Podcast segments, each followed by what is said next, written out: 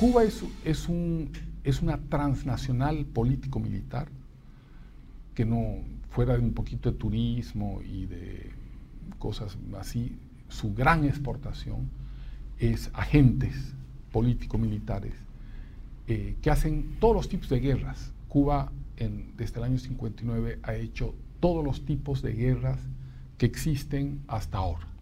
Ha hecho guerras de línea, ha hecho guerras de profundidad, ha hecho guerras asimétricas y ha hecho guerras de baja intensidad, estas con movimientos sociales, ¿no? donde infiltran movimientos sociales, etcétera, desmontan, eh, forman eh, líderes sociales. Maduro, por ejemplo, es un agente cubano desde el año 84. Eh, Él va a formarse, o lo mandan, a formarse a la escuela Nico López del Partido Comunista en Cuba, 84 al 86. Ya cuando vemos un Maduro con Chávez haciéndole de mayordomo en la cárcel, ya es un hombre del aparato cubano.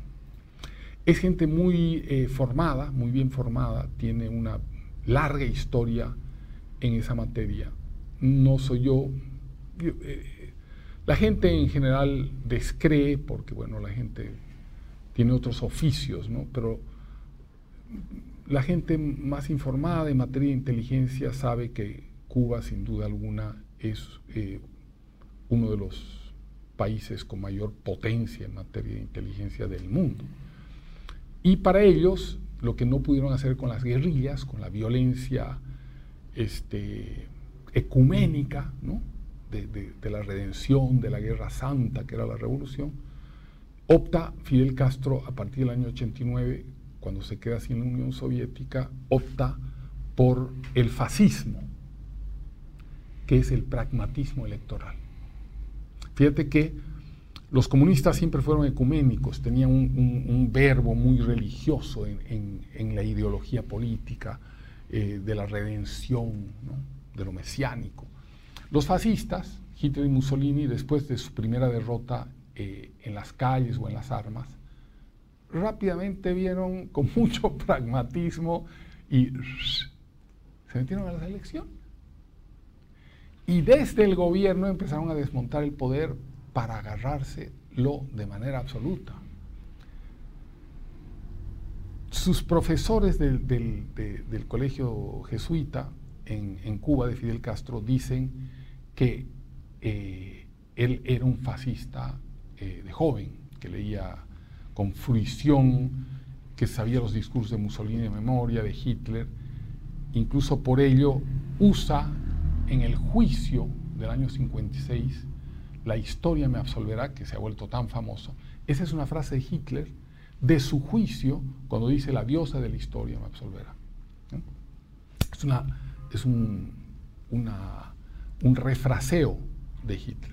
El padre Llorente, que era profesor de Hitler en el colegio, que dice que era brillante, malo, este, feroz, dice que el dice, era más franquista que yo, dice el padre, era franquista.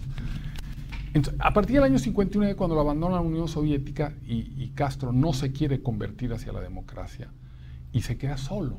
Bueno, súper interesante ese, Más allá de que no lo querramos porque es un antidemócrata, es un, es un enemigo de los pueblos, ¿no? porque lo que ha hecho es dañar, matar a los pueblos.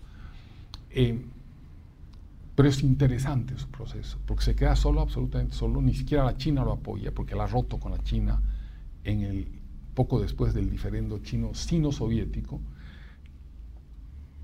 y empieza a volver a América Latina. Y no sabe qué hacer, y empieza a formar esto que será el socialismo del siglo XXI. Y fíjate que por las buenas, y por las malas lo repelieron. El único país que, que pudo conquistar fue Nicaragua y por supuesto en África para los rusos, Angola, Eritrea, pero eso ya era de los rusos, ¿no?